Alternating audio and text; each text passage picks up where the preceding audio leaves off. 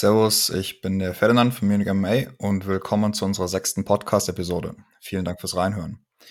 Die Who's Number One Championships sind jetzt rum und es gibt einiges darüber zu berichten. Wie versprochen habe ich mir dazu noch eine Chris Straubinger eingeladen und wir stellen uns unsere Predictions vom letzten Mal, was wir da richtig hatten, was wir da falsch hatten. Chris, schön, dass du wieder da bist. Ja, servus zusammen, Chris hier. Ähm, ihr werdet mich jetzt demnächst nicht so oft auf der Matte sehen, habe mir gerade erst mein Kreuzband zerstört.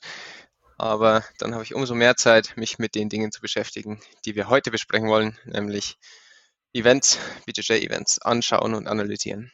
Also erstmal mein herzliches Beileid, ist ganz klar. Ja. Haben wir schon mal, haben wir schon besprochen. Ja, blöd gelaufen, kann man nichts machen. Ja. Wenn ihr mehr über das Who's Number One Rule Set und die Brackets und sowas an sich erfahren wollt, da empfehlen wir euch unsere letzte Episode. Da haben der Chris und ich das schon besprochen. Jetzt wollen wir aber erstmal ganz kurz auf das Event so an sich eingehen. Chris, was meinst du dazu?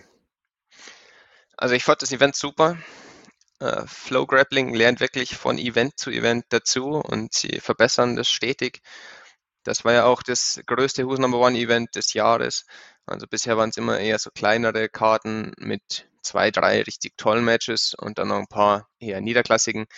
Und diese Championships, uh, ich fand es von vorne bis hinten richtig geil, muss ich schon sagen. Also ich war auch, also ich habe es nicht live gesehen. Ich war da unterwegs, aber ich konnte es mir tatsächlich sehr, sehr entspannt dann einfach die Recordings davon anschauen, ohne jetzt großartig viel zu skippen, außer halt den entsprechenden Werbepausen und so, was man halt dann super skippen kann im Nachhinein. Aber es kam mir jetzt nicht so vor, als ob ich irgendwie, okay, ich skipp die Intros von den Wettkämpfern, ich skipp dies, ich skipp das. Das haben die alles schon sehr gut gemacht. Also Licht, Video ist deutlich besser, Mattenfläche, obwohl die, die Leute es auch wieder geschafft haben, trotzdem am Rand zu kämpfen. Riesig große Mattenfläche, also da gibt's andere Events, die deutlich schlechter aufgestellt sind, was das angeht. Ja. Also zum Streaming nochmal, ich habe es auch nicht live geschaut, also ich kann jetzt gar nicht sagen, wie gut das funktioniert hat. Aber was sie, glaube ich, bei Who's Number One das erste Mal eingesetzt haben, ist äh, diese neue Software, wo man die Brackets dann quasi sich live entwickeln sieht und auf die einzelnen Kämpfe, Kämpfe klicken kann und dann öffnet sich sofort das Video. Das war dann im Nachhinein zumindest online. Ich habe es ähm, nicht ganz live geschaut, aber äh, nur so wenige Stunden versetzt. Und da war dieses System quasi schon online geschaltet und das hat richtig gut funktioniert. Das war richtig cool. Stimmt, dass, dass man sich einfach durch die Brackets durchklicken konnte. Das ist sehr viel wert, einfach, dass man da dann durchklicken kann. Ich glaube, kurz danach habe ich das dann auch bei den ADCC Trials, den European Trials, habe ich das auch gesehen, weil da waren ein paar Jungs dabei, die wir auch persönlich kennen, wo man halt dann in einer großen Bracket doch sehen will, wo der gerade eben steht und so und wie der Kampf gerade eben gelaufen ist. Und das ist richtig cool gewesen. Genau, und dann kann man auch die Leute durchs Bracket durchverfolgen quasi und vielleicht, wenn man sich nur für den Julian Stoniak interessiert, weil man den kennt, dann schaut man halt äh, von ihm den ersten, zweiten, dritten Kampf und äh, das funktioniert sehr gut. Also ich hoffe, dass sie diese Technik, äh, diese Software weiter einsetzen. Das haben sie jetzt zum ersten Mal bei Who's Number One und dann äh, bei ADCC Trials gleich wieder verwendet. Also ich hoffe, dass das bleibt. Das funktioniert ja, gut. Da bin ich voll bei dir. Ansonsten ähm, es gab zu jedem Kampf Kommentatoren. Das ist ja extrem wichtig. Bei den ADCC Trials zum Beispiel hatten sie das natürlich nicht, äh, weil das natürlich auch, auch einen Aufwand bedeutet, vor allem wenn es vier Matten gleichzeitig gibt oder so. Aber bei den Who's Number One Championships äh, hatten sie jeden Kampf kommentiert und das ist schon viel wert. Zu den Kommentatoren können wir vielleicht auch noch ein bisschen mehr besprechen. Es gab ja, ja zwei Teams. Ja, ähm, also es gab einmal das Team von den Flow Grappling Angestellten, also die altbekannten Gesichter Heil Teague und Chase Smith. Die beiden haben, äh, haben sehr viel kommentiert, auch glaube ich alle Finalkämpfe. Und dann gab es aber noch ein zweites Team, Sean Williams und ich weiß nicht, wer da noch dabei war. Aber das war so das Expertenteam eigentlich, oder? Kann man sagen, Ferdi? Ja, auf jeden Fall. Also sie hat Sean Williams und teilweise auch Shanji Ribeiro der ah, kommentiert auch relativ viel. Ja. Ähm, ich glaube aber nicht, dass es Schande war. Schande war. Im Nachhinein hatten sie auf jeden Fall Shanji Gordon, äh, Tom de Blas als äh, Analysten auch da. Ja. Das fand ich auch, das fand ich cool. Und man hat tatsächlich den Unterschied zwischen den beiden Kommentatorenteams gemerkt. Also Sean Williams ist halt einfach technisch wesentlich versierter wie Howell, Howell, wie auch immer, Teague und Chase Smith. Ja. Und für, wenn man die Wettkämpfe analysieren möchte, dann hilft es einem wirklich wahnsinnig, wenn der, wenn du jemanden da hast als Kommentator, der sowas liefern kann.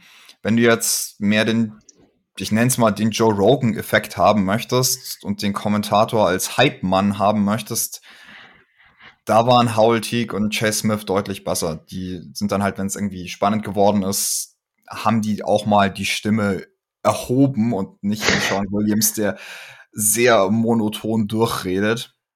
Ja. Was mir jetzt persönlich nicht unsympathisch ist, wer mich kennt, aber es ist halt einfach vielleicht nicht unbedingt die beste Kommentatoreneigenschaft. Ja, ich glaube, das ist im BJJ auch noch nicht ganz raus, welche Art zu kommentieren sich dann letztendlich durchsetzt. Im MMA ist es ganz klar, da brauchst du so einen Hype-Mann, der einfach Stimmung transportiert. Aber MMA ist natürlich auch viel, viel dynamischer. Und im BJJ ist es halt doch sehr technisch. Es gibt viele Positionen, die man auch erklären muss. Alles passiert ein bisschen langsamer als im MMA. Es gibt weniger Action. Also da hat beides seine Berechtigung und vielleicht ist es auch so eine Mischung oder so eine Abwechslung, mal so, mal so, ist vielleicht gar nicht so schlecht. Und was wir auch sehen müssen ist, und da kommen wir vielleicht später nochmal drauf zu, wenn man jetzt BJJ als Spectator-Sport anschaut, die meisten Leute, also mit Abstand die meisten, ich kenne niemanden, der sich den Schmarrn anschaut und nicht selbst auch BJJ macht. Also es ist ein Practitioner-Sport. Die Leute schauen sich das an, weil sie es selbst auch machen. Das heißt, der Hype hat da vielleicht nicht so den Wert wie jetzt bei MMA, wo ein Haufen Leute sich den Sport anschauen, aber selbst halt kein MMA machen. Ja. Einerseits, einerseits hast du recht. Andererseits, also wenn wir noch größer werden wollen und noch mehr Publikum anziehen wollen, dann brauchen wir auch die Leute, die weniger Ahnung haben.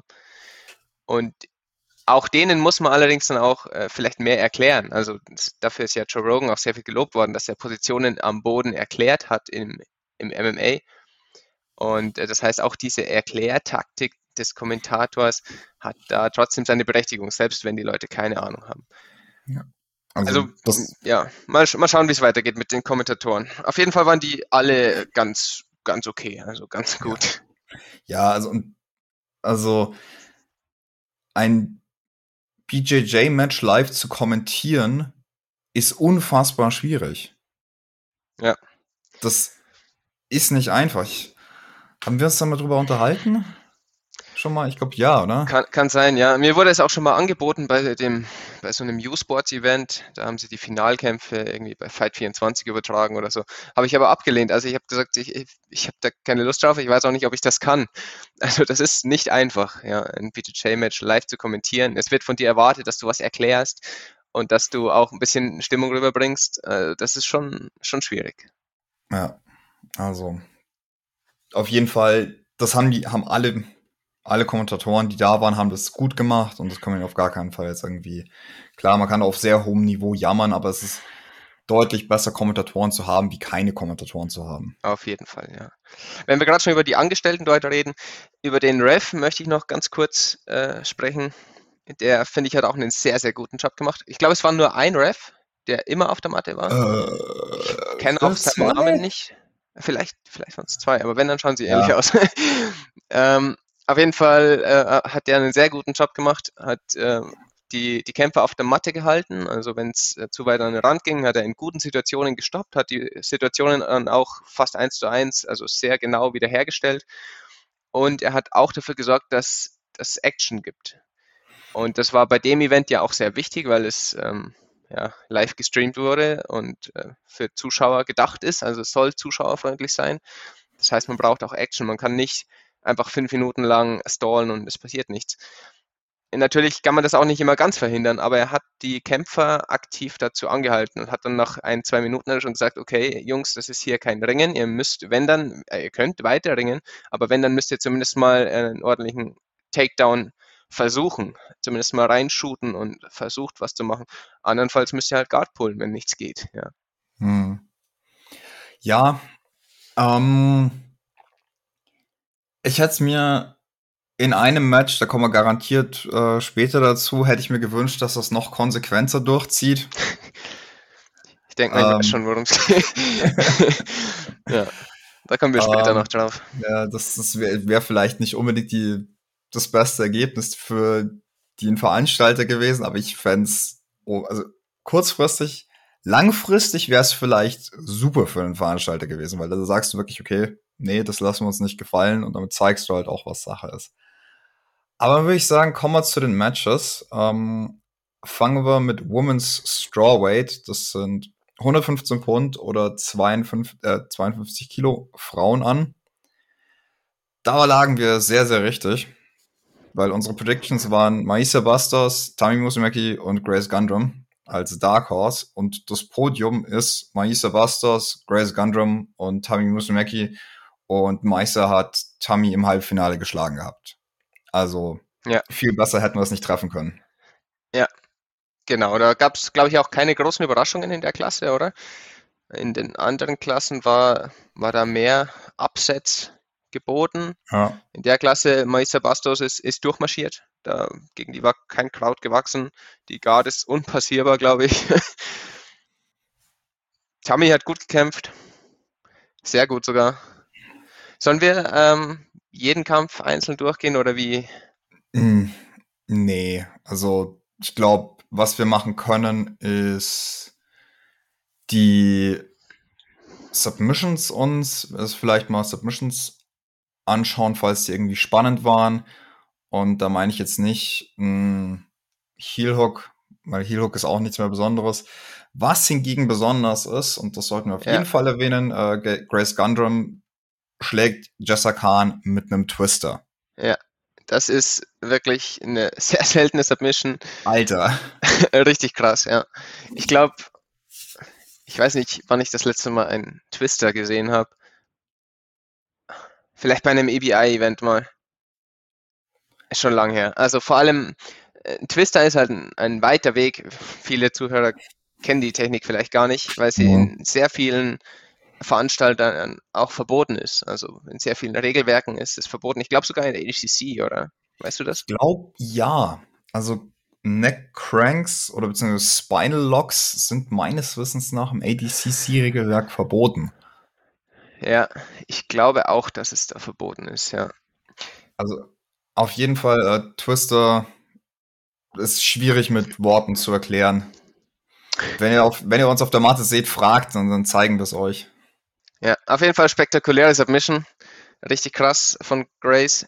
Also Grace Gundrum ist ja ein 10th Planet äh, Prodigy und 10th Planet ist bekannt dafür, dass sie ähm, mit allen Submissions trainieren, also Heel Hooks schon lange bevor es in der IBJJF legal war und auch äh, Neck und dergleichen. Und äh, der Twister ist, ich weiß nicht, ähm, hat glaube ich nicht Eddie Bravo erfunden, aber zumindest in, ist er in 10th Planet sehr, sehr weit verbreitet. Ja, ganz genau. Ähm, was ich auch noch erwähnen möchte, ist Amanda Tubby Alekin, die auch Jessica Khan besiegt, äh, wegen dem Consolation Bracket. Da habe ich auch noch ein paar Worte dazu. Äh, mit einem Toehold in 46 Sekunden. Puh, krass. Den Kampf habe ich mir nicht angeschaut. Also die Consolation Brackets habe ich nur in Ausschnitten gesehen.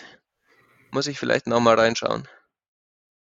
Ich sehe, äh, in der Consolation Bracket hat jeder Kampf mit Submission geendet. Das ist auch spektakulär in der Klasse. Bis auf den äh, Third, Place, Third Place Playoff, also den Kampf um dritten Platz dann.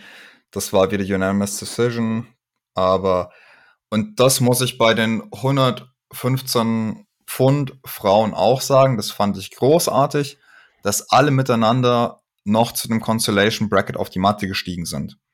Weil das haben ja. nämlich nicht alle gemacht. Das haben ganz besonders bei den Männern und auch bei den schweren Frauen, haben viele gesagt, ja gut, der Constellation Bracket kämpfe ich nicht. Auch wenn man für den dritten Platz dann noch äh, 7500 Dollar hat mitnehmen können. Ja. Und das finde ich, wenn man auf so ein Event fährt und auf so einem Event kämpft und auch eingeladen ist, ich meine, das ist ein Einlad, das ist ein Invitational. Das ist nicht, okay, du kommst da hin und es ist eine Open und kannst dann sonst irgendwie kämpfen. Nee, es ist ein Invitational. Du wirst da eingeladen, ja, dann kämpf auch das Consolation Bracket. Ja, finde ich auch. Kann ich überhaupt nicht verstehen, wieso man dann sagt, wenn ich das Ding nicht gewinnen kann, dann interessiert es mich gar nicht. Also man fährt doch dahin, um zu kämpfen, ja. Und die Zuschauer erwarten auch von dir, die schauen das vielleicht wegen dir an oder unter anderem wegen dir und erwarten auch, dass du dann, dass du dann kämpfst und wollen dich kämpfen sehen. Und wenn du auch einen Kampf verlierst mal, das passiert jedem, dann kannst du trotzdem in, im Consolation Bracket nochmal abliefern und äh, deine Fans erfreuen. Ja. Und das finde ich, also ich meine, und dann, genau das hat eben zum Beispiel Tami Musumeki gemacht. Die hat dann, ist im Halbfinale im rausgeflogen, via Split Decision auch. Also das muss man auch sagen. Äh, die hat gegen ähm, Maisa die beste Vorstellung abgeliefert. Ja. Und die hat dann trotzdem noch äh, Constellation Bracket und Kampf vom dritten Platz gemacht. Und alle anderen Frauen da auch. Also Hut ab vor allen, die da mitgekämpft haben. Äh, krasse Geschichte. Und dann im Constellation Bracket auch nochmal alle Submissions ausgepackt. Super. Was man auch noch erwähnen kann, ist, dass Meister Bastos zwar äh, überlegen war in jedem Kampf, aber keine einzige Submission geholt hat. Und also sie hat alle drei Kämpfe mit äh, Unanimous Decision gewonnen. Also, äh, also äh, gegen, gegen Tammy mit Split Decision, aber alle mit ja. Decision gewonnen. Ja.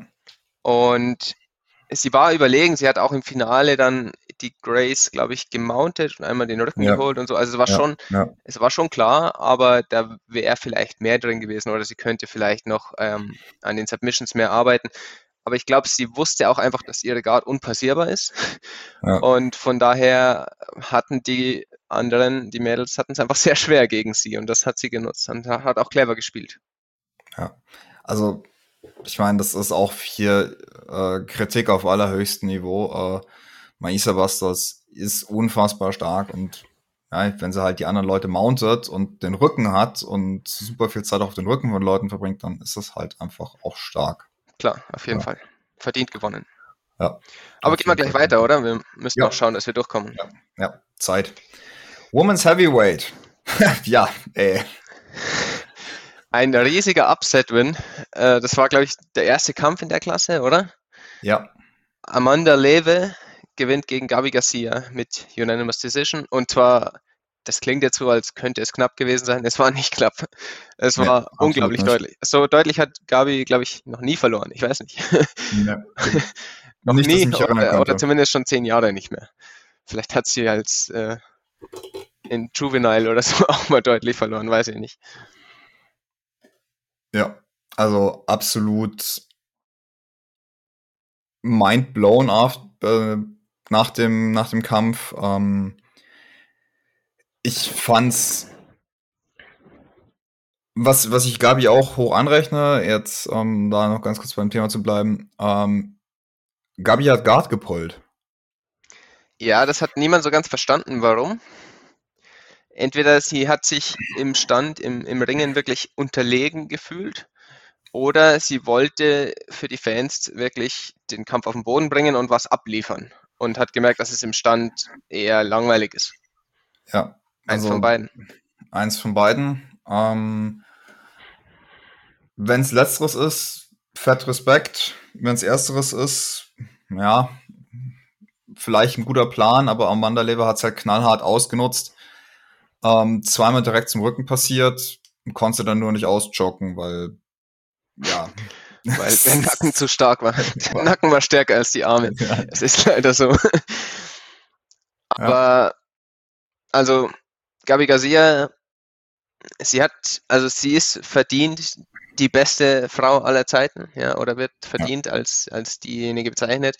Aber man hat schon auch gesehen, sie hat Lücken in ihrem Game die teilweise oder in der Vergangenheit vielleicht nicht so sehr ausgenutzt wurden. Ähm, unter anderem, weil sie eben nicht Guard gepullt hat früher. Und jetzt hat Ja. sie mal Guard gepullt und die Guard ist vielleicht nicht auf Weltklasse-Niveau. Und es ist halt also der Pool an Competitoren auf einem höheren Gewichtslevel und auf einem hohen ähm, Competitive Level, der wird auch immer größer. Also es ist jetzt die Anzahl an Frauen, die Jiu-Jitsu machen, steigt kontinuierlich. Und da wird es auch immer mehr geben, die jetzt nicht unbedingt auf dem komplett physischen Level sind, aber zumindest auf einem Level, die mithalten können. Ja.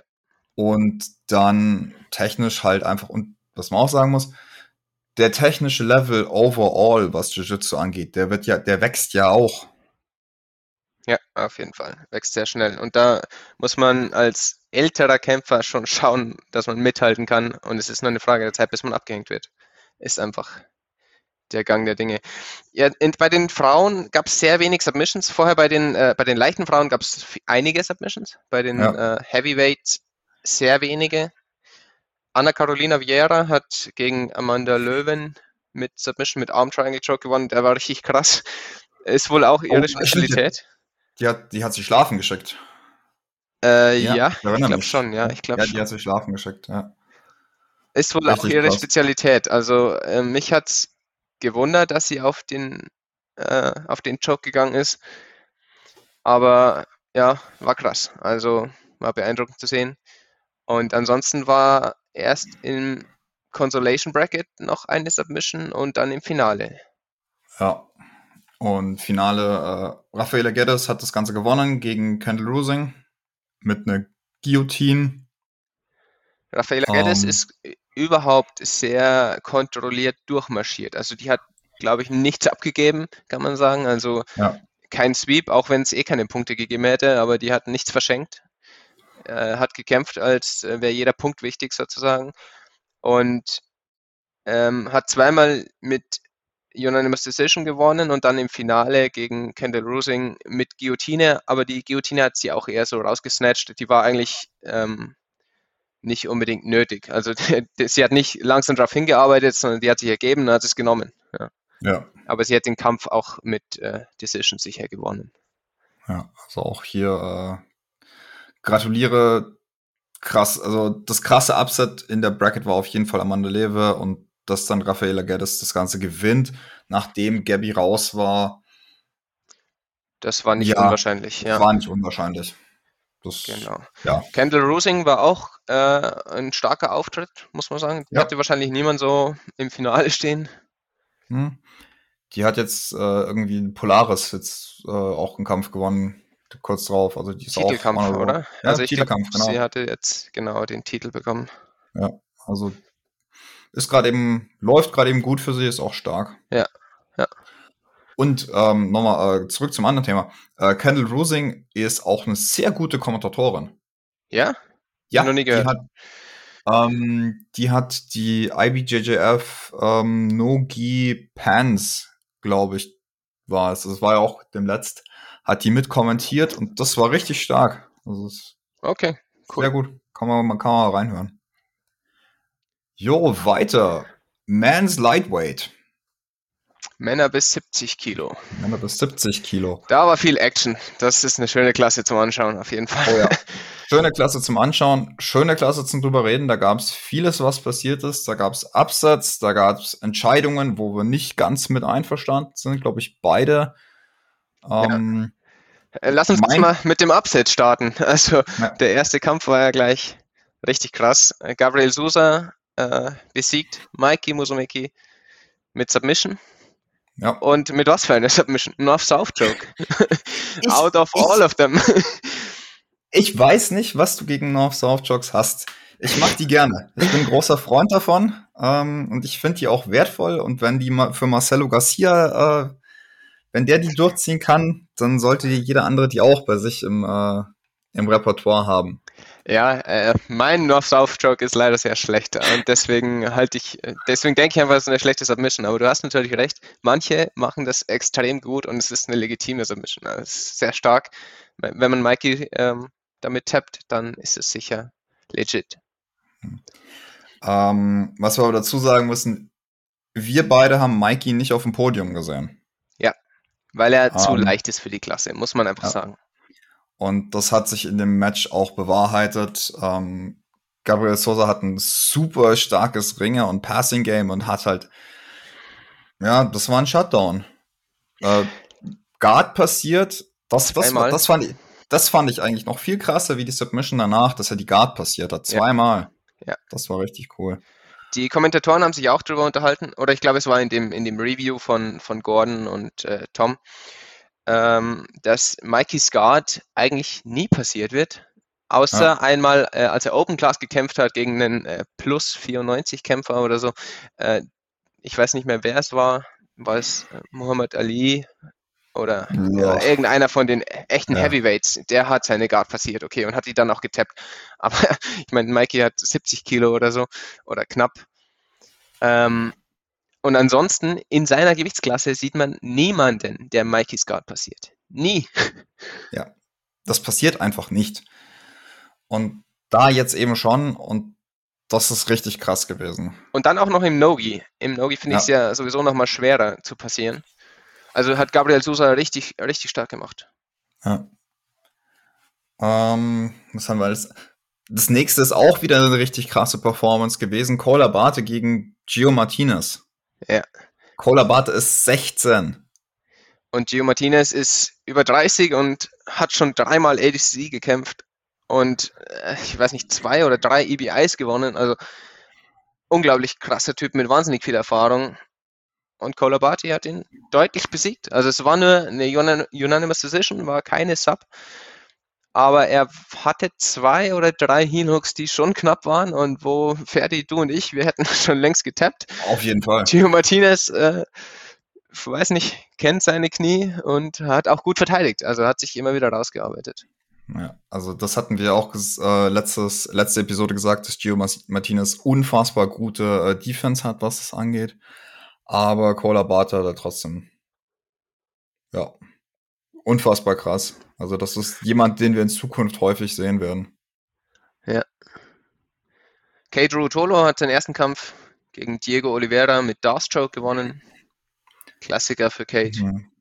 Und Kate war auch dein Pick fürs Podium. Ja. Und hast sich auch, auch bewahrheitet. Ja. Hat sich auch bewahrheitet. genau. Meiner ja nicht, aber Kennedy Marcel hat auch gar nicht gekämpft, deswegen. Der äh, ist kurzfristig noch ausgefallen. Der ist noch kurzfristig ja. ausgefallen. Und ich glaube, der wurde doch von Gabriel Sosa dann ersetzt, oder war das? Also Gabriel Sosa war oh. auf jeden Fall so ein Last-Minute-Replacement, äh, ja. aber Damian Anderson ist auch noch so Last-Minute reingekommen. Äh, ich weiß nicht, wer da wen ersetzt hat. Mhm.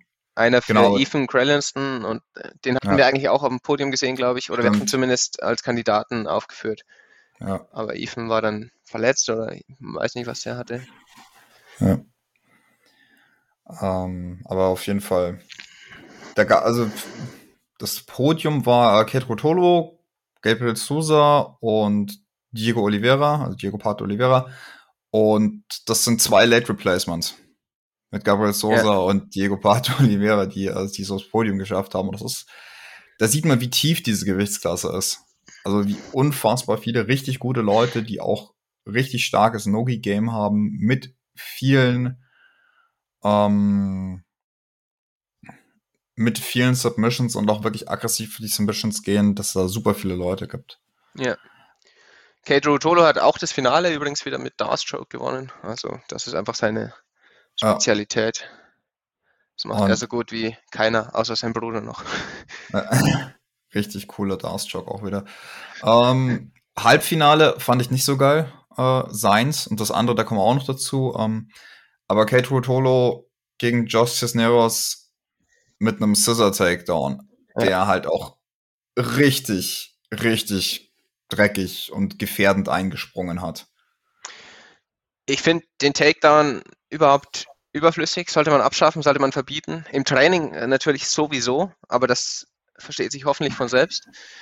Aber auch auf Turnieren, finde ich, muss es einfach nicht sein. Selbst wenn es erlaubt ist, muss es nicht sein. Oder wenn, dann muss ich den halt so ausführen, dass ich äh, meinen Partner trotzdem noch schütze, mein, mein Gegner in dem Fall trotzdem noch schütze, weil da können echt schlimme Verletzungen passieren, wo man sich zwei, drei Bänder im Knie zerreißt und noch Meniskusschaden und so weiter. Und dann bist du länger weg als ich jetzt. Hm.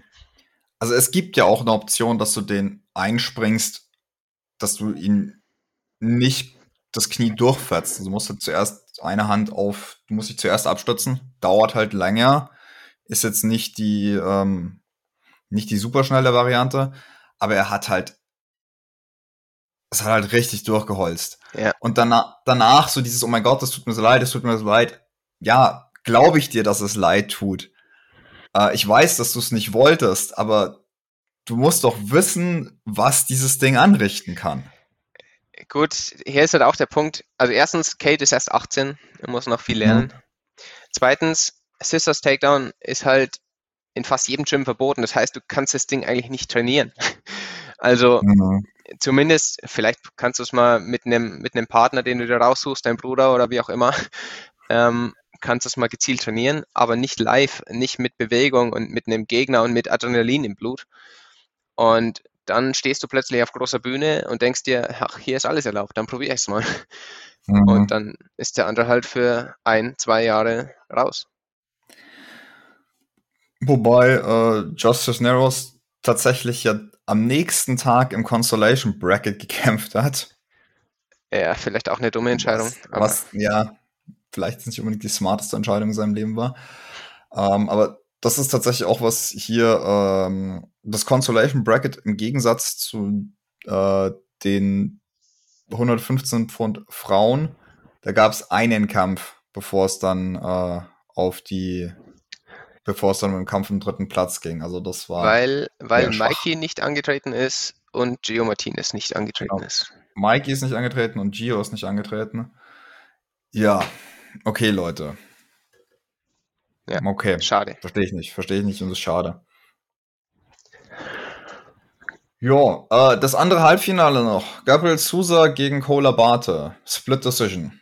Ja, ich, ich wollte es mir eigentlich nochmal anschauen, bin noch nicht dazu gekommen.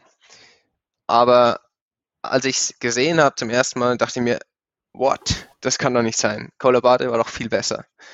Ähm, ich muss es mir nochmal anschauen und vielleicht, vielleicht verstehe ich die Entscheidung dann. Verstehst du es, Ferdi?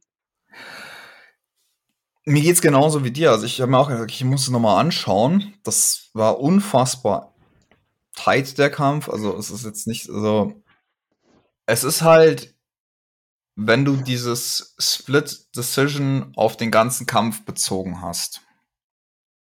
Und wenn ich die Who's Number One Regeln richtig verstanden habe, dann haben sie ja dieses äh, Judges Favor quasi, aber das die Wertung geht trotzdem über den ganzen Kampf. Ja, so ist es, ja. Dann kann es halt einfach bei einem sehr engen Match kann es minimal anders ausgelegt werden und das entscheidet dann einfach das Match auf eine andere Seite. Aber ich weiß, also, mir kam es komisch vor, aber ich dachte, okay, ich muss es mir noch mal anschauen. Das habe ich bis jetzt noch nicht geschafft. Ja. Ähm, aber wenn's Split Decision ist, ist immer weird. Wenn es jetzt komplett, also wenn alle Judges das für Gabriel Sousa gesehen hätten und dann irgendwie auch noch die Refs, also die ähm, Kommentatoren gesagt hätten, ja, das hat auf jeden Fall gewonnen, dann hätte ich mir gedacht, okay, das ist weird. Ich hätte mir aber auch gedacht, okay, Cola Barte, wenn die gesagt, wenn die gesagt hätten, ja, Cola Barte hat es auf jeden Fall gewonnen. Was sie auch gesagt haben, irgendeiner von, ich glaube, Chase hat das auch gesagt. Ja, irgendeiner hat das gesagt von den, von den Kommentatoren und ich war auch der Meinung und dann, dann mhm. waren wir alle überrascht, dass es anders ausgegangen ist. Ja, also ist jetzt für Cola Bar, das ist jetzt kein Weltuntergang. Ähm, der wird wiederkommen, das ist gar kein Problem. Ähm, Cola Barty hat dann auch die dann, Consolation nicht mehr gekämpft. Das wundert mich ja, auch. Ja, finde ich auch schade. Ja. Ähm, weil das wäre tatsächlich auch nochmal ein spannendes Match auf jeden Fall gewesen. Aber so. Ja. Hm. gut, der ist jung, den sehen wir noch oft genug. Ja, genau. Gehen wir weiter Jo. zu den Männern Men's, Men's Middleweight. Bis 84 Kilo, 185 Pfund. Ja. Unsere Prediction war raus, deswegen ähm, Genau, Craig hatte sich verletzt am Finger oder so. Ja. Ähm, Podium war dann aber tatsächlich jemand, den wir auch drauf gesehen haben, nämlich äh, Tyro Tolo, Mika Galvao und jemanden, den wir überhaupt nicht drauf gesehen haben, weil es nämlich auch ein late, late, late, late, late, super late Replacement ist, Jacob Couch. Ja. Hammer. Das, wobei dem sein Weg dahin ja auch äh, mehr Glück als Verstand war. Auf jeden Fall. Aber trotzdem, äh, Jacob Couch äh, ist jetzt, hat ein bisschen Star Power gewonnen, kann man Ja. sagen. Wird bei Flow Grappling auch gefeiert gerade. Ähm, aber starten wir mal am Anfang, oder? Ja, ja, ja. Genau. Äh, Tyro Tolo gegen Johnny Tama, Darius Choke. Classic. Classic, Classic. für Rotolus. Äh, Dante Leon gegen John Blank, United Position. Ich kann mich nicht mehr an das Match erinnern. Also, Ja, ich glaube, da war auch nicht viel Spektakuläres. Dante ist gut, aber hat wohl auch keine, nicht für eine Submission gereicht. ja. Und hier großer Upset. Jacob Couch, Late Replacement, Braungurt, äh, besiegt Roberto Jimenez mit Submission, mit Heel Hook.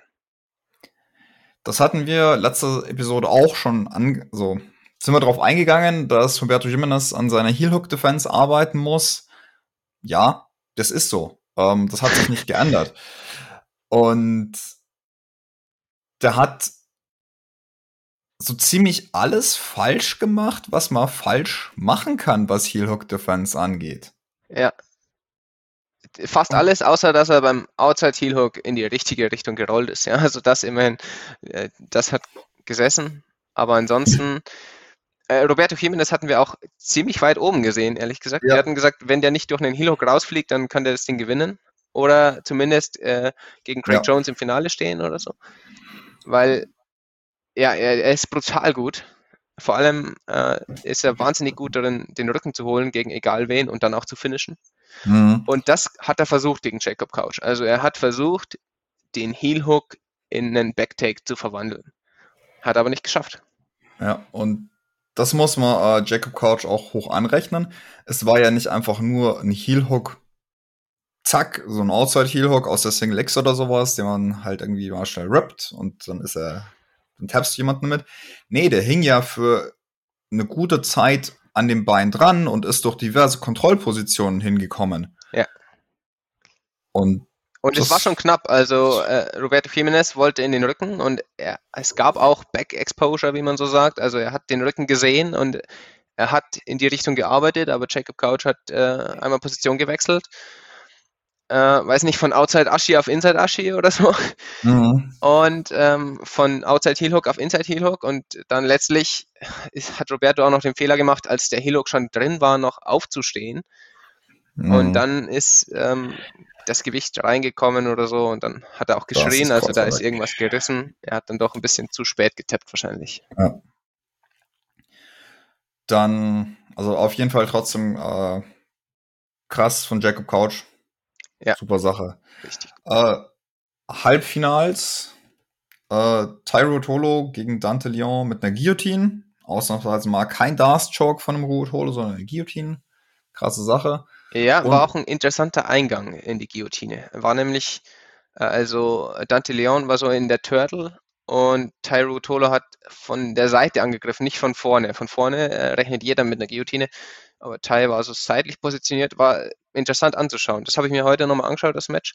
Mhm. Und ähm, das will ich auch mal trainieren, den Eingang. Das andere Halbfinale ist, war Mika Galvao gegen Jacob Couch. Und das Ja. war eine ziemlich klare Sache. Mika ist schon nochmal eine Ja. andere Hausnummer als Jacob. Ja. Und Mika hat auch äh, bessere Heel Hook Defense als Roberto Jimenez und der hat das überhaupt nicht zugelassen. Und dann über die Guard drüber, Armbar, Ja. weg. Richtig stark. Ähm, fast also ich, ähnlich eigentlich wie in der 155 Klasse der Armbar von Justice Narrows gegen Damien Anderson. Ja, Ähm, Den fand ich übrigens, äh, ganz kurz nochmal dazu, den fand ich übrigens sehr, sehr cool, habe ich vorhin vergessen. Ähm, die Kontrolle, wenn man mit dem Bein, was über den Kopf eigentlich geht, hatte die Schulter kontrolliert und hatte das auf dem Körper und das andere Bein dann rüber. Sehr spannend. Ähm, kann man sich auf jeden Fall nochmal anschauen. Ja. Aber hier Mika Galbau sehr, sehr geil gemacht auch. Ja, souverän. Im Consolation Bracket hat John Blank gegen Jacob Couch mit Submission gewonnen. Yep. Und, und, ist dann aber ausgeschieden, war dann im Nachhinein verletzt. Weißt du, was der ja. hat oder wie er sich verletzt hat? Ähm, der hat einen Inverted Triangle geschossen. Mhm. Also auch wieder so eine, also ja, man, man Inverted Triangle kennt man irgendwann mal. Ist aber halt auch äh, John Blank, auch ein 10th Planet Mensch. Also die haben ja jetzt eher seltsame Submissions auch ganz gerne dabei. Das war wunderschön zu sehen, aber davor hatte er sich irgendwas ähm, innen, Innenrotation Hüfte oder Außenrotation Hüfte. Da ist irgendwas geriss, gepoppt gerissen in okay. die Richtung. Ja, wahrscheinlich Und, bei dem äh, versuchten Gogo Plata Eingang ja, davor. Das, das, ist auch passiert. so eine Planet-Sache und äh, man muss beweglich sein dafür. John Blank ist beweglich, aber vielleicht war da ein bisschen zu viel Druck von, von Jacob Couch. Ja. Der Triangle war schön auf jeden Fall, aber letztendlich ist dann dadurch, dass John Blank verletzt war, ist Jacob Couch dann doch noch in den Kampf von Platz 3 gekommen, obwohl er mit genau. Submission verloren hat, zum zweiten Mal ja. mit Submission verloren hat und hat dann im Kampf von Platz 3 auch gewonnen gegen William Tuckett. Ja. William Tuckett hat zwischendurch noch Dante Leon mit Submission besiegt. Mit einem Calf Slicer. Mit einem Calf Slicer. ja. Da gibt's Leute. da gibt's Leute im Gym, die das sehr, sehr feiern werden. Einen. Nein. ähm, ja, auf jeden Fall. Äh, Calf Slicer von William Tackett gegen Dante Leon. Und dann ähm, gewinnt Jacob Couch gegen William Tackett bei Unanimous Decision. Äh, Hab das ich kann ich auch nicht verstanden. das kann ich noch weniger nachvollziehen wie ähm, den äh, Cole gegen, äh, genau. gegen Dings. Genau, also das kann ich noch weniger nachvollziehen da. Ähm, ich bin da auch wirklich äh, ich, ja, also böse Zungen, böse Zungen können behaupten, wir haben einen, ähm, wir haben jetzt eine Story mit Couch und so und ja. den, äh, okay, du, den Daisy Fresh Jungs. Aber das ist, nee. Wollen wir also Ihnen mal nicht unterstellen, dass das eine Rolle gespielt hat bei der Entscheidung. Nee, Aber nee. Äh, den Kampf kann ich ein Stück weit verstehen, obwohl ich überhaupt nicht zustimmen würde. Also ich, ich okay. finde, Tuckett hat den Kampf gewonnen, ganz klar, er muss gewonnen haben. Aber ich kann es verstehen deswegen, weil ich glaube, Tuckett hatte keine einzige Submission ernsthaft bedrohlich drin. Mhm. Und Jacob Couch hat ein paar Mal versucht, einen Hilok anzugreifen. Wenn ich es richtig in Erinnerung habe. Ist schon wieder vier Wochen her, dass ich den Kampf ja. gesehen habe. Ja, nee, Aber das stimmt. Es war nicht wirklich eng. Tuckett hat die Hiloks immer gut verteidigt. Da war jetzt nichts. Also es hätte nach IBJJF-Regelwerk vermutlich noch nicht mal ein Advantage gegeben. Aber Submission Attacks werden ja bei Who's Number One ziemlich hoch gewichtet. Ja und vielleicht höher als, als die äh, positionelle Dominanz, die Tuckett hat. Äh, Tuckett war, müssen wir vielleicht mal erwähnen, war zwischenzeitlich oder lange Zeit in der Mount. Ja, ja, ja. Also nach Punkten hätte er den Kampf äh, wirklich deutlich, also überlegen gewonnen. Aber so hat es dann für Jacob Couch gereicht. Ich denke wegen den Submissions, Submission-Ansätzen. Ja, aber also ich finde, das bessere Jiu-Jitsu hat eben auch William Tackett da gezeigt. Und das ist ein Problem mit Heel Hook Submissions und Ref Decisions. Es ist unfassbar schwierig, da eine klare Linie zu finden, wann denn so eine Submission be tatsächlich bedrohlich ist. Ja. Weil du siehst, also du spürst es ja nicht, du siehst es ja nur. Und du musst relativ viel tun, und auch relativ viel früh tun, damit nichts passiert. Aber wenn du halt auf eine Submission reagierst, dann wird es halt als bedrohliche Submission gewertet und dann, auch wenn es jetzt nicht super eng war vielleicht, Wenn ja. du halt einfach früh anfängst zu verteidigen, dann ja, okay, du hast auf den Heelhook reagiert, auch wenn der Heelhook vielleicht noch gar nicht irgendwie gefährlich war. Das, ja. Äh, das genau. wird jetzt spannend mit IBJJF ähm, Nogi-Turnieren, wo jetzt auch Heelhooks erlaubt sind, wann die anfangen, Advantages dafür zu geben. Ja, das stimmt. Das habe ich bei den Pants jetzt noch gar nicht verfolgt. Hast du da schon was gesehen? Oder? Nö, also nicht bewusst zumindest. Mhm. Pants waren jetzt auch gar nicht mal so. Also, das wollte ich auch später nochmal, wollte ich auch mal darauf eingehen. Ja, du musst in der, also du musst dich im Helock-Game, im Leglock-Game musst du dich auskennen. Um heutzutage mitspielen zu können auf dem Level. Aber es ist nicht so, dass es das, das Ende von Nogi Jiu-Jitsu an sich ist.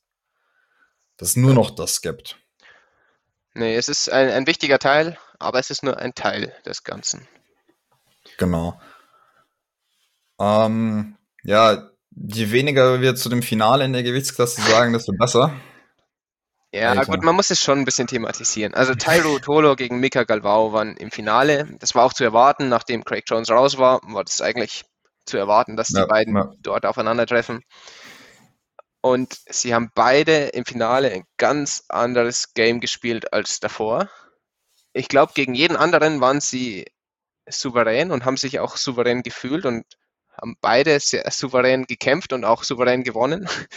Aber im Finale hatten sie so viel Respekt voreinander, dass es einfach ein 30 Minuten Langeweile-Match war. Und das kann ich nicht nach, also ich hoffe, dass in Zukunft Flow Grappling und Who's Number One, dass die verstehen, dass auch, selbst wenn jetzt irgendwie ein Titel on the line ist, selbst wenn es um einen Titel geht, dass die nur 15 Minuten Matches machen. Längere Matches garantieren nicht die Submission. Und wenn das Match schlecht ist, sitzt du 30 Minuten da und langweilst ja. dich. Also ich habe es mir ganz angeschaut, obwohl es wirklich langweilig war. Aber es, es sind natürlich schon auch immer wieder Momente dabei, aus denen man was lernen kann und gute Bewegungen von den beiden. Oder. Aber das Problem ist, wenn man sich langweilt, dann ist auch schwierig, dass man dann die guten Aktionen noch äh, aufnimmt und ja. was, was mitnimmt. Und ja, das war wirklich ein langweiliges Match. Vielleicht hast du recht, vielleicht sollten die Zeit auch im, also sollte das Zeitlimit auch im Finale bei 30 Minuten sein. 15. Äh, ja, also sorry, bei 15, ja. nicht bei 30. 30 ist einfach. Ja. Äh, boah. Das ist, äh, was ist ADCC? Das ist 20 plus 20, oder? Also ich glaube 20 regulär und dann nochmal die Verlängerung, wenn es 20 plus 10 plus 10, oder? Die haben zwei ah, Verlängerungen ja. mit 10 jeweils. Und ja. das ist im Finale und in den Superfights. Und du kannst nach der ersten Verlängerung schon gewonnen haben. Ja. Und das ist also die normalen 20 Minuten plus die erste Verlängerung.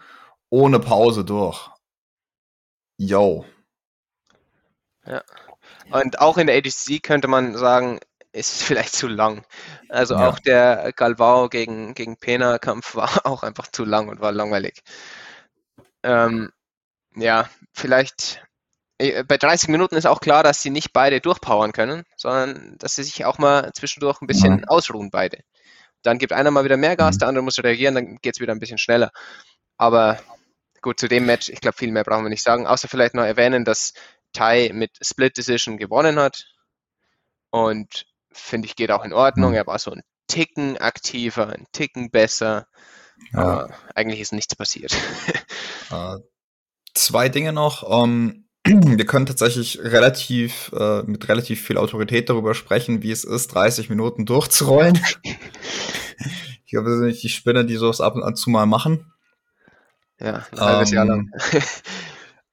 es ist ja, es ist halt einfach ist was anderes du, du, du musst dir die Energie komplett anders einteilen. Aber Und, es geht dann auch. Es ist nicht unmöglich. Ja. Man muss sich halt nur, äh, wenn man das ein paar Mal gemacht hat, dann teilt man sich von Anfang an seine Energie entsprechend ein. Und der andere ja, ja auch. Der hat ja, ja auch äh, nur ein begrenztes Repertoire. Ja, und das ist halt aber dann, das, das wissen ja alle, diese 30 Minuten Matches oder 30 Minuten Runden machen. Du teilst dir die Energie anders ein, ist halt jetzt aber nicht besonders zuschauerfreundlich. Ganz einfach, weil du automatisch weniger Vollgas geben kannst. Ja. Das ist das eine und das andere, das wäre das Match gewesen, wo ich mir gewünscht hätte, dass der Ref noch in letzter Konsequenz die letzten zwei Stalling-Penalties rausgehauen hätte und beide einfach disqualifiziert hätte.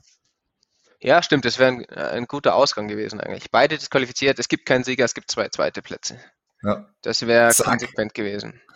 Das wäre klar, da hast du natürlich, du hast keinen Sieger in der Gewichtsklasse gekürt. Ähm, ist vielleicht schlecht jetzt kurzfristig fürs Business, aber langfristig zeigst du damit den Leuten, okay, das wollen wir nicht sehen. Und langfristig zeigst du mit auch den Leuten, hey, okay, irgendwie musst du Vollgas geben. Ja. Und das fand ich bei der IBJJF, fand ich das sehr gut. Die haben das nämlich mal knallhart durchgezogen. Äh, Levi Jones Leary gegen irgendjemand anderen bei den Euros. Ich glaube, Viertelfinale oder so. Und beide ständig im Constant Guard Pull, 20 Sekunden versucht, den anderen zum Berimbolo, nichts passiert, beide wieder aufstellen, Penalty. Ja, beide raus. Ja. Man muss sagen, bei der IBJJF gibt es halt auch klare Regeln dafür, wann es Penalties gibt. Ja. Also äh, nach 20 Sekunden, wenn keine Aktion ist oder äh, ich meine, natürlich ist immer noch ein bisschen Subjektivität mit dabei, aber es gibt zumindest Regeln. Hier bei Who's Number One war, glaube ich, mehr dem Ref überlassen und die Refs ja. haben es im Großen und Ganzen auch ziemlich gut gemacht. Dadurch, dass es hier ein Finale war, vielleicht hat das auch mitgespielt, äh, wollten sie nicht so viel reinfunken oder sie haben ja auch ermahnt immer wieder, aber sie wollten, ja, beide zu disqualifizieren ist natürlich eine harte Entscheidung und das haben sie nicht gemacht. Ja, aber das fände ich, das wäre noch so das letzte Quäntchen an der Waage gewesen. Jetzt, das ziehen wir jetzt auch noch durch und weiß. Top. So, Gut. Heavyweight Männer. Ja, bei den Heavyweights gibt es auch bei den Männern weniger Submissions als bei den leichteren Gewichtsklassen. Das ist, glaube ich, normal. Mhm. Äh, es gab eine harte Aktion von Orlando Sanchez. Also unglaubliche Dummheit, die auch sofort bestraft wurde. Dummheit gehört bestraft. Also Orlando Sanchez, äh, wir haben ja darüber geredet in der Prediction, ähm, früher ADC-Champ und so darf man nicht unterschätzen, hat unglaublich viel Power, 300 Pfund oder so, ähm, aber ist jetzt nicht der Techniker. Und er ist auch äh, in, in zwei Submissions gleich reingelaufen. Erst war es ein Armbar, der fast, also der eng war zumindest, und dann direkt in den Triangle reingelaufen bei, also sein Gegner war Tex Johnson. Und was macht er? Orlando Sanchez hat seit, keine Ahnung, seit zehn Jahren nur ADCC gekämpft und in ADCC sind Slams erlaubt. Also hebt er ihn hoch und slammt ihn volle Kanne in die Matte und wird dafür disqualifiziert, weil es bei Who's Number One halt nicht erlaubt ist. Yep. Also, ja, viel mehr braucht man dazu nicht sagen. Dumm. Unglaublich dumm. Ich glaube, es war nicht mal eine Minute oder waren es eineinhalb Minuten oder so und dann disqualifiziert. Ja. Und dann hat er erstmal nicht mal verstanden, wieso jetzt. ja. Es gab aber sogar ein Regelmeeting. Ich weiß nicht, ob er dabei war, aber die Regeln wurden erklärt und zumindest das eine, was verboten ist, nämlich der Slam. Sonst war alles erlaubt. Das sollte man sich schon noch merken können. Ja. Ähm. Hat auch ein Nachspiel übrigens. Also Tex Johnson ja. hat jetzt wohl ähm, Probleme mit der Bandscheibe. Also oh, fuck. Sein, sein Rücken war gekrümmt. Also er hat den Triangle zugelassen und hat äh, auch mhm. noch den Tap bekommen von Sanchez direkt nach mhm. dem Slam. Ähm, aber er ist mit gekrümmtem Rücken quasi in die Matte geslammt worden von einem 300 Pfund Orlando Sanchez und hat jetzt wohl Bandscheibenprobleme. Muss vielleicht operiert werden oder so, man weiß nicht, was dabei rauskommt. Vielleicht äh, ist auch nicht so dramatisch, vielleicht sind die Schmerzen in vier Wochen wieder gut. Aber kann auch in der Querschnittslähmung enden, schlimmstenfalls. Deswegen ist es ja verboten. Hm. Also deswegen, äh, irgendjemand äh, im Gym, wenn ihr irgendjemanden slammt, macht es einfach nicht. Das ja. Und wenn ihr jemanden seht, der jemanden slammen will, also der im, im Triangle steckt und den anderen hochhebt, dann äh, unterbrecht ihn, ja, weil das ist wirklich gefährlich und es ist es nicht wert. Ähm, ja. In der ADC ist es erlaubt, ja, kann man davon halten, was man will. muss dann jeder selbst so vernünftig sein, dass er dann mhm. im Zweifel den Triangle öffnet, wenn der andere ja. aufsteht, um ihn zu slammen. Also persönlich finde ich ja die äh, dazu passende, also ich fände es ganz gut, wenn man halt Triangle und man schafft es den anderen halt über Schulterhöhe zu heben, muss er den Triangle aufmachen und bekommt irgendwie Punkte oder sowas für fertig. Das, das wäre eine gute Lösung. Irgendwie ja. sowas in die, so, irgendwie sowas in die Richtung, weil an sich, wenn wir jetzt mal du jemanden halt triangle möchtest, dann mach's halt richtig und hol dir einen Hook am Bein. Dann kann er dich nicht mehr slammen. Ja. Ja, ähm, was gab's da sonst noch? Ah, Tim Spriggs hat Heisam Rieder mit einem Inside Heel Hook in der Opening Runde abgeschossen. Genau, hätte man von Tim Spriggs so auch nicht erwartet. Also, dass der ja. Heel Hooks überhaupt schon mal trainiert hat, wusste, glaube ich, davor keiner. ja. ähm, er hat Aber eigentlich hat er ihn weggekontert. Also Heisam Reader hat stimmt. selbst versucht zu healucken. Stimmt. Und war, glaube ich, hatte nicht, äh, nicht genug Bite an, an der Ferse. Und Spriggs hat dann einfach weggekontert. Also ja. schöner Move. Nicht ja. wahnsinnig technisch. Er war davor auch nicht so wahnsinnig überlegen. Es war kein spannendes Match bis dahin, aber eine schöne Submission. Ja. Ähm, unser Pick, keinen Duarte, ähm, ist dann während dem Zeug mit Unanimous Decisions ins Finale marschiert. Ja, äh, schön überlegen, aber leider ohne Submissions. Ja. Und hat dann im Finale gegen eben Tim Spriggs gekämpft, der dann äh, Tex Johnson auch mit einer Unanimous Decision besiegt hat. Jetzt nichts, was man mich unbedingt anschauen muss, war jetzt nicht super spannend. Aber im Finale dann Tim Spriggs gegen keine Duarte. Was passiert? Tim Spriggs kriegt wieder einen Heel-Hook und kickt keinen Duarte raus. Den, den Überfavoriten in der Gewichtsklasse. Und das durch Tim Spriggs. Okay, er ist ADCC-Veteran, also man darf ihn nicht unterschätzen. Aber dass Tim Spriggs die Klasse gewinnt, das hätten wir im Leben nicht gedacht. Nee, nee, unter gar keinen Umständen. Also ich meine, unsere Prediction war keinen und dann ein Haufen nichts, aber okay, das, nee, das hätte nicht passieren dürfen. also, ich meine, Gordon hat, Gordon Ryan hat am Samstagabend äh, nach dem Halbfinale hat er gesagt, ja, ähm, also keine gewinnt das Ganze oder er äh, hat irgendwie ein Brain Freeze und wird gehealhockt. Ja. Was passiert? Er hat einen Brain Freeze und wird gehealockt.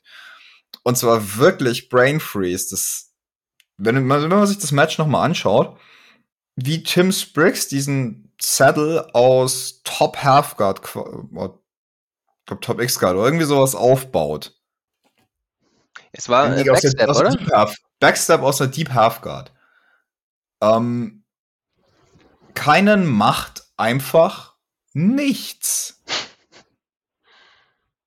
Und keiner trainiert eigentlich auch schon seit mindestens zwei Jahren gezielt auf Heel Hooks, weil er weiß, dass es seine Schwäche ist. Also, und, und der Backstep zum Inside Heel Hook ist ein guter Move, ist ein sehr guter Move, aber ist halt auch so der Anfänger-Move, sage ich jetzt mal, der einfachste Weg dahin zu kommen und der häufigste. Und die Pros müssen die Defensive dagegen drauf haben. Und haben sie eigentlich auch. Ja. Und Tim Spriggs ist nicht der Überheelhooker oder Leglocker, aber ja, an dem Tag hat es geklappt. Und Tim Spriggs ist jetzt der erste Heavyweight Who's Number One Champion, hat natürlich Gordon herausgefordert. Könnte witzig werden. Ja, also war super lustig. Also Tim Spriggs hat es auch auf den ganzen äh, in der gesamten, auf dem gesamten Event hat er eigentlich die Lache auf seiner Seite gehabt, auf jeden Fall ist sehr sympathisch rübergekommen. War ja. nicht lustig. Ja. äh, was man noch erwähnen noch? kann, Heisam Reda hat oh, äh, ja. Im Consolation Bracket Orlando Sanchez submitted. Ich glaube, den Kampf habe ich noch nicht gesehen, den muss ich mir noch anschauen. Es war Rear Naked Joke. Hast du den Kampf gesehen? Ja, ja ähm, wieder tatsächlich genau das Gleiche. So, ähm, Orlando Sanchez ist nicht so der Techniker und ist halt eine 300 Pfund Kugel. Heisam Rieder ist fast, also nicht 300 Pfund auf gar keinen Fall, aber ist halt über 250 Pfund und ein Athlet. Ja. 1,95 uh, groß ungefähr. Ja. Ist dann auf den, ist halt relativ schnell auf den Rücken gekommen und war jetzt nicht wirklich Rear Naked Choke, sondern halt mehr der ähm, Face Crank. Ja, okay. Vom Rücken Schön. dann und dann, ja. Nee, also das, starke das, Leistung. Orlando Sanchez, Orlando Sanchez wird nicht oft submitted. Nee. Also ganz selten. Und nee. Heisam Reader ist frischer Schwarzgurt, der jetzt gerade erst so bekannt wird in der Szene. Also starker Move auf jeden Fall. Ja. ja und ja. Heisam Reader hat dann auch im Kampf um Platz 3 gegen Giancarlo Bodoni noch gewonnen. Unanimous Decision. Habe ich mir auch nicht angeschaut, den Kampf. Weiß nicht, ob der sehenswert ist. Naja. Giancarlo Bodoni ist nur dahin gekommen, weil, ähm, weil Mason Fowler verletzt war, oder? War das nicht so? Mason ja, Fowler hat eigentlich äh, Giancarlo Bodoni in der ersten Runde rausgekickt und war genau. dann verletzt, konnte nicht wieder antreten. Dann ist ja. Giancarlo Bodoni gegen keinen Duarte rausgeflogen und ja. dann eben dadurch in Kampf um Platz 3 gekommen. Also war auch glücklich, dass er überhaupt so weit gekommen ist. Insofern hat Heisam Reda den dritten Platz dann schon verdient. Auf jeden Fall. Auf jeden Fall. Ähm, und hat da auch seine 7500 abgeholt für den dritten Platz und nochmal 1000 für jede Submission. Das fand ich auch eine coole Sache. Das wusste ich nicht, wo wir ähm, das Preview gemacht haben. Ja. Dass es ähm, On-Mark Cash für jede Submission gibt. Ja, es war ein Sponsoring von irgendeiner lokalen Firma, oder? Ja. Ähm, Finde ich auch gut. Ich meine, 1000 ist nicht wahnsinnig viel Geld und sie haben es ein bisschen überzogen. Also sie hatten so riesige Schecks, die sie dann überreicht haben mit dem Tausender drauf. Äh, hey. Da haben sich manche darüber lustig gemacht, dass, ähm, dass man so einen riesigen Scheck überreicht, wenn dann nur 1000 Dollar draufsteht. Aber im Großen, also in Summe waren es 25.000, die ähm, nochmal in Submission-Bonus überreicht wurden. Mhm. Das ist schon einiges an Geld und im BJJ ist ja immer noch nicht so viel äh, Sponsoring vorhanden. Also es ist nicht schlecht, würde ich sagen. Mhm. Da würde ich auch tatsächlich ähm, ich meine, wir sind durch sämtliche Brackets durch. Äh, lass mal so auf Kämpfe im Generellen eingehen. Du hast gerade eben schon gesagt, ähm, 23, 24 Subs oder sowas gab's. 50 Kämpfe. Ja, also es waren eigentlich 23 Subs, habe ich gelesen, und die ähm, der Disqualifikation durch Slam zählt auch noch als Sub. Also, mhm. weil er war ja im Triangle. Ja. Und ich weiß nicht, ob Orlando auch noch getappt hat oder ob der Ref davor unterbrochen hat, bevor er tappen konnte. Aber auf jeden Fall war der Triangle mhm. noch zu, deswegen kann man es auch. Also wir waren 24 Subs bei 50 Kämpfen, also knapp die Hälfte. Mhm.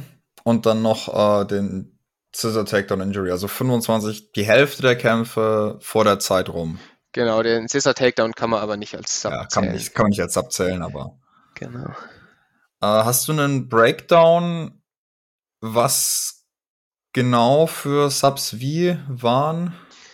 Ungefähr? Ja, also äh, 15 Subs waren Oberkörpersubs. Das beinhaltet also Armhebel, Schulterhebel und Chokes. Mhm. Äh, und 9 waren Beinhebel, irgendwelche Leglocks. Okay. Und das sieht man also schon, die Leglocks spielen eine wichtige Rolle aber sie übernehmen nicht das ganze Game. Also die Mehrheit war immer noch am Oberkörper. Mhm. Und von den neun Beinhebeln waren fünf Heel Hooks. Kann man auch noch erwähnen. Das war die häufigste Einzelsubmission. Also wenn man es, wenn man jetzt Inside und Outside Heel Hooks als eine Technik zählt sozusagen, dann war das die häufigste Einzelsubmission. Mhm. Die zweithäufigste Submission war dann schon der Darstroke. Nur durch die beiden Rutolos. Also Kate ja. zweimal und Tai einmal. Und dann danach verteilt sich's. Also es waren sehr viele unterschiedliche Submissions dabei. Mhm. Ich glaube, es waren zwei Armbars. Ja, zwei Armbars, zwei Rear Naked Chokes, ein North Soft Choke, äh, Guillotine, eine Guillotine, ja. zwei Guillotinen, einmal Thai, einmal ähm, Rafael Geddes. Ein Calf Slicer. ein Arm Triangle Choke. Hm. Ja. Also hat sich gut verteilt. Helux sind natürlich schon wichtig und äh, also das muss man schon sagen, wenn man sich mit Helux noch nie intensiv beschäftigt hat, dann hat man auf so einem Turnier nichts mehr verloren. Also Ja. auf einem Nogi-Turnier, wo Helux erlaubt sind, da muss man sich damit auskennen. Anders geht's Ja. nicht. Ja. Und jetzt, da IBJJF Braun und Schwarz Adult im Nogi auch die Helux erlauben, man kommt da halt einfach nicht mehr drum rum. Ja. Das, wenn man ohne Heel-Hooks trainieren möchte, dann kann man im Gi trainieren. Und das ist halt war's. einfach so. Und für die ganzen Ähm. Profis, die mit BJJ ihr Leben bestreiten wollen in einer oder der anderen Weise, äh, für die ist es Pflicht, dass sie beides machen. Also im Nogi ist momentan einfach mehr Geld in den USA. Nogi ist größer, Mhm. wächst dynamischer. Also sehr viele wechseln vom Gi komplett ins Nogi oder machen zumindest beides. Das heißt, äh, für die Pros, die müssen sich alle intensiv mit Helux beschäftigen. Ja. Ja, da kommt man nicht, kommt man nicht vorbei. Aber was man auch sagen muss, äh, hast du auch schon erwähnt, ähm, es ist nicht so, dass es ausreichen würde, sich nur und ausschließlich damit zu beschäftigen. Genau. Da gab es jetzt äh, auf lokaler Ebene, bei uns gab es ein paar, also bei uns in Europa äh, gab es ein paar Ergebnisse dahingehend, ähm, äh, tatsächlich sogar Grappling Industries, äh, Amsterdam. Sehr amüsant, äh, Robert Diegel gegen ähm, Daniel de Groot. Unfassbar langweiliges Match. Zwei Leute sitzen sich gegenüber und versuchen sich an die Füße zu greifen. Okay. ähm, und dann auch bei dem Polaris-Match auch wieder Robert Diegel äh, gegen äh, Camille Wilk. Ja. Unfassbar langweiliges Match. Zwei Leute versuchen sich gegenseitig in die Füße zu greifen. Ja. Und ähm, Robert Diegel ist halt jemand, der als Leglocker bekannt ist, quasi jetzt nicht auf dem Level, äh, noch nicht auf dem Level wie die, aber so ein Up-and-Comer ähm, und halt wirklich so quasi Eddie Cummings 2.0 Mhm, mhm. wenn man sie zusammenfassen sollte. Aber es reicht halt nicht mehr. Also auf lokalem Level, also sagen wir noch nicht mal Europa, sondern Deutschland oder hier so eine Munich Open oder, oder ein äh, Grappling Industries in München oder in Berlin oder sowas, dafür kann es reichen, ja. Also, weil da gibt es dann auch immer noch viele Leute, die sich einfach noch gar nicht mit dem Thema beschäftigt haben oder zumindest noch nicht intensiv. Und wenn da einer kommt, der seit ein paar Jahren nichts anderes macht, dann nimmt er da eine nach dem anderen weg.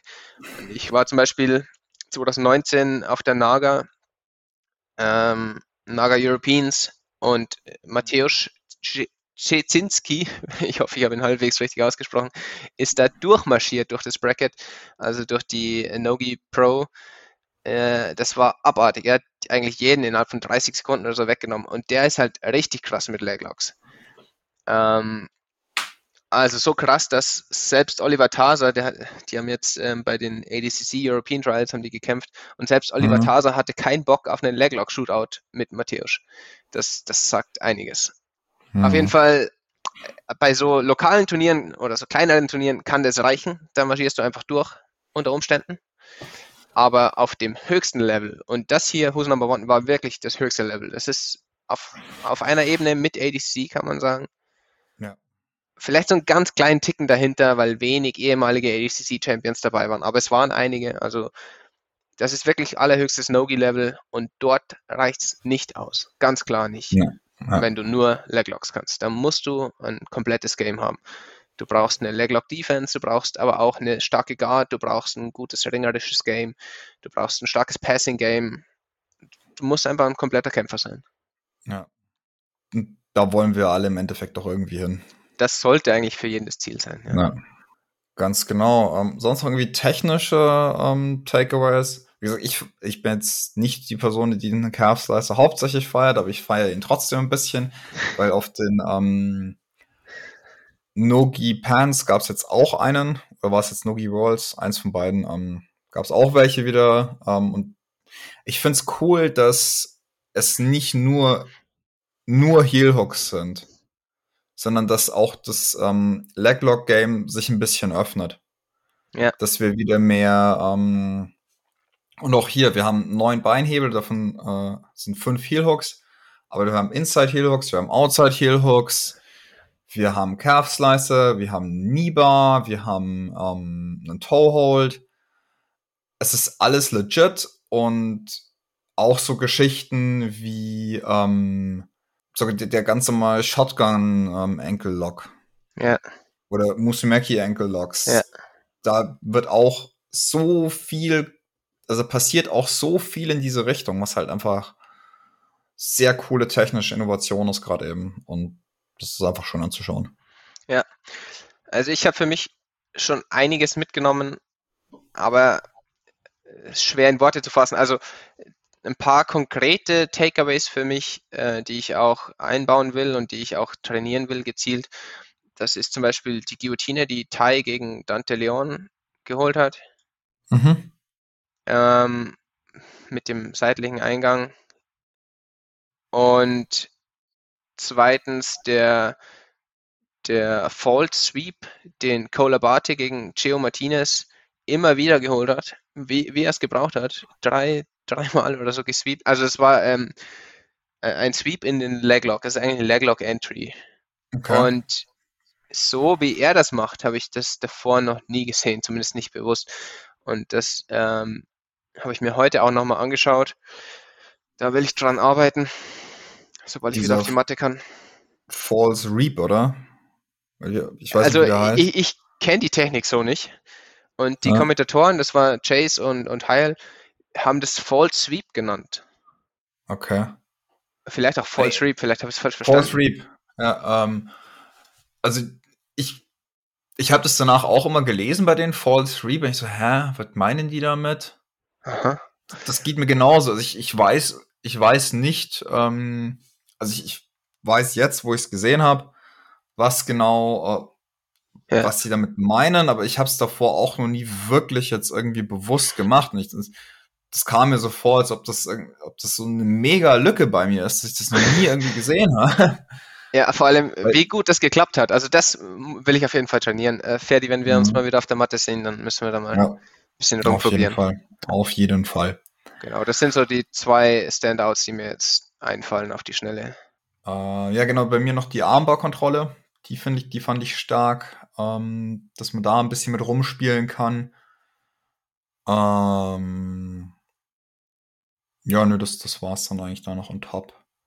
Ähm, sonst noch was? Ähm, vielleicht noch ein bisschen über Flow Grappling an sich. Wir sind auch eh schon äh, lange dabei. Äh, aber das sollten wir vielleicht noch mal ein bisschen ansprechen. Ja, also wir haben beide Flow Grappling abonniert äh, und wir würden euch empfehlen, wir wollen keine Werbung machen, aber wir würden euch empfehlen, euch zumindest mal überle zu überlegen, ob sich das für euch nicht auch lohnt.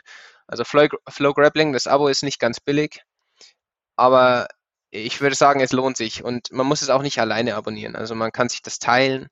Es gibt ähm, entweder man teilt sich ein Abo, dann kann halt immer nur einer gleichzeitig schauen, oder es gibt auch ein Familienabo für vier Personen. So eins habe ich zum Beispiel mit, mit drei Sportkollegen und dann kostet es so circa 50 Euro pro Jahr pro Person.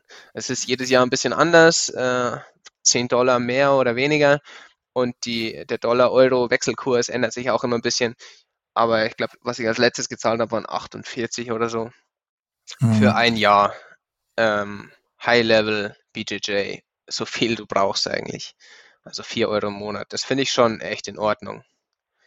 Vor allem, wenn man bedenkt, dass Flow Grappling äh, wirklich eine gute Arbeit macht mittlerweile und immer mehr Content raushaut.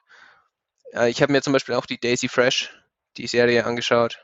Das ist, sehr, das ist tatsächlich, ähm, ne, also als Dokumentation finde ich das, das hat mich wirklich überrascht, weil so vieles, was Floor Grappling davor von, ähm, von Wettkampfausstrahlung und sowas gemacht hat, das kam mir so ein bisschen hemdsämlich vor. Also, okay, ja, jetzt stellen wir fünf Kameras bei dem IBJJF-Turnier hin und fertig. Ja. Ähm, aber so die Daisy Fresh-Serie und dann ich persönlich habe sie nicht gesehen, aber ich so von den Trailern her, die Danaher Death Squad Serie auch.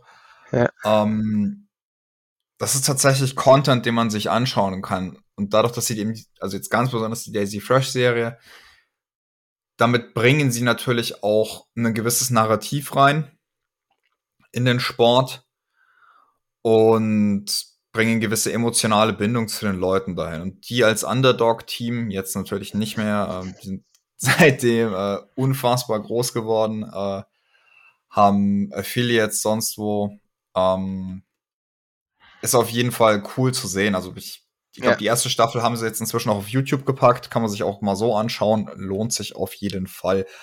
Und den Tipp, den du mit den Familienabos gegeben hast, das ist eigentlich, wenn ihr wenn ihr euch das holt, macht's über sowas. Ähm, alleine würde ich es euch tatsächlich nicht empfehlen. Da schaut man, okay, könnt ihr die Kämpfe danach irgendwie auf YouTube schauen. Aber die Familienabos, dann lohnt sich das. Also so auf diese 50 Euro im Jahr, wenn ihr da, wenn ihr das da runtergebrochen habt, dann okay. Aber ja, schaut, dass ihr da hinkommt. Und wer sich das nicht leisten kann oder nicht leisten will, es gibt auch viel, viel kostenlosen Content auf YouTube. Also Flow Grappling stellt zum Beispiel die Daisy Fresh immer ein paar Monate später oder so dann auf YouTube. Dann sieht man es halt nicht so früh, sondern etwas verspätet. Ähm, und stellt auch viele Kämpfe kostenfrei auf YouTube. Also von den Who's Number One Championships sind, ich glaube, schon am, am gleichen Tag die ersten Kämpfe online gegangen. Und auch äh, ja. äh, nicht nur die schlechten Kämpfe, die keiner sehen will, das wäre ja auch schlechte Werbung, sondern äh, auch keine Duarte und äh, also ich glaube, der Gabi Garcia-Kampf, wo Gabi Garcia ja, zum ersten ja, Mal so deutlich verliert. Also da gehen auch richtig gute Kämpfe kostenfrei online. Also dann könnt ihr auch so das erstmal nutzen. Und wenn ihr das gut findet, was Flow Grappling macht, dann könnt ihr es ja später immer noch abonnieren. Äh, ich finde, das ist auch, abgesehen davon, dass der Content gut ist und sein Geld wert ist, ich finde, es ist auch äh, gut, den Sport zu supporten.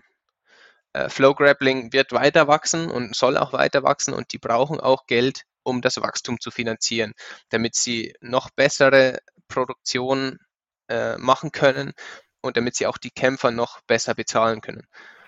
Also Jiu-Jitsu ist jetzt in den USA zumindest, bei uns noch nicht, aber in den USA ist Jiu-Jitsu auf dem Weg zum echten Profisport mit mhm. sowas wie den Who's Number One ähm, Events.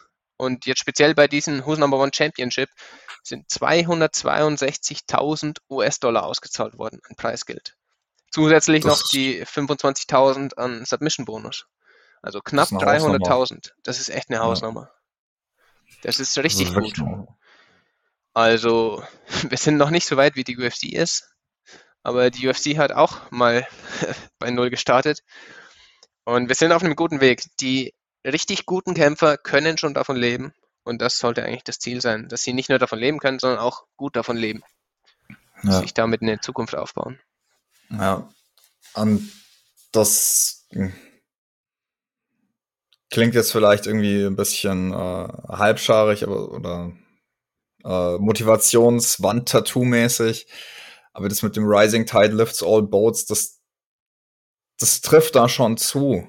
Also wir haben wir haben auch was davon, wenn die wenn die Leute besser sind und wenn alle miteinander besser werden. Weil, und das ist das Schöne an dem Sport, den wir gerade eben machen, wir haben Zugriff auf diese Ressourcen. Wir können bei diesen Leuten auf Seminare gehen. Wir können mit diesen Leuten tatsächlich rollen. Wir haben mit wir haben die Option, mit Weltklasse-Leuten auf die Matte zu gehen und mit denen zu rollen.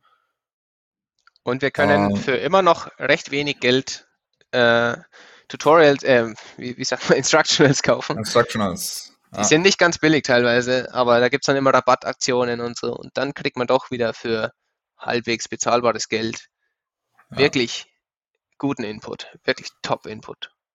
Also unterstützt da ähm, unterstützt halt den Top-Level auf der einen Seite und auf der anderen Seite, wenn wir sowas irgendwie lokal haben oder so, ich finde es ich find's schade, dass diese, diese Kumite-Geschichte nicht geklappt hat.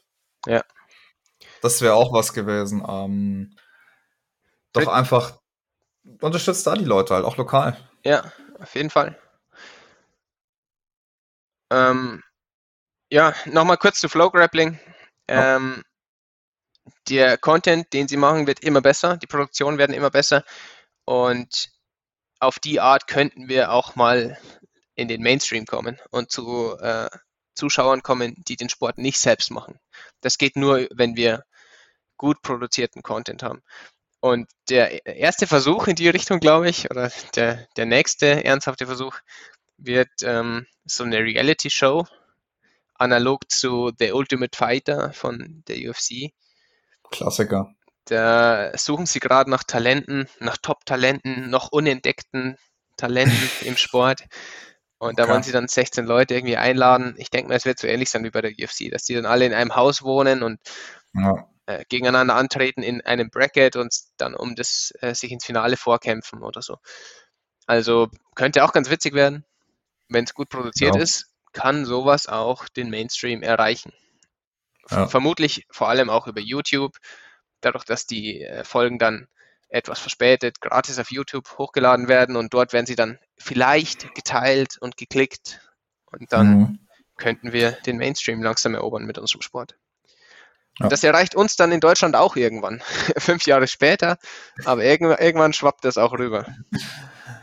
Mit diesen äh, wunderbaren Schlussworten, diesen optimistischen Schlussworten, würde ich sagen, machen wir Schluss für heute. Wir sind eh schon lange dabei. Deswegen ähm, wenn ihr weitere ähm, Event-Coverage oder sowas äh, in die Richtung haben wollt, schreibt es uns in die Kommentare. Ähm, ansonsten das nächste Mal weiß ich nicht, was ich dran nehmen möchte. Vielleicht mal ein bisschen was für zu Muay Thai oder sonst irgendwas in die Richtung. Also wenn ihr da auch irgendwie Ideen oder sowas habt, äh, auch bitte in die Kommentare schreiben. Genau. Ansonsten vielen, vielen Dank fürs Zuhören und bis zum nächsten Mal. Os.